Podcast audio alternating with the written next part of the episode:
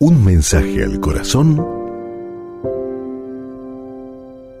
con Monseñor Rómulo Emiliani.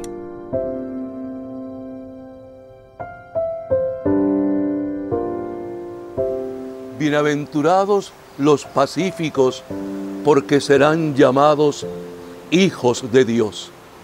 Quien da paz, quien promueve la reconciliación, quien hace que la gente en pueda reconciliarse, serán llamados hijos de Dios, porque nuestro Dios es un Dios de paz.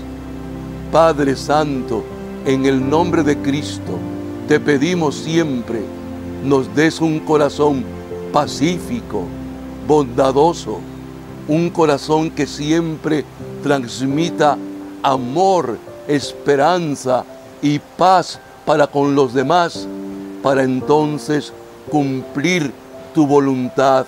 Amén.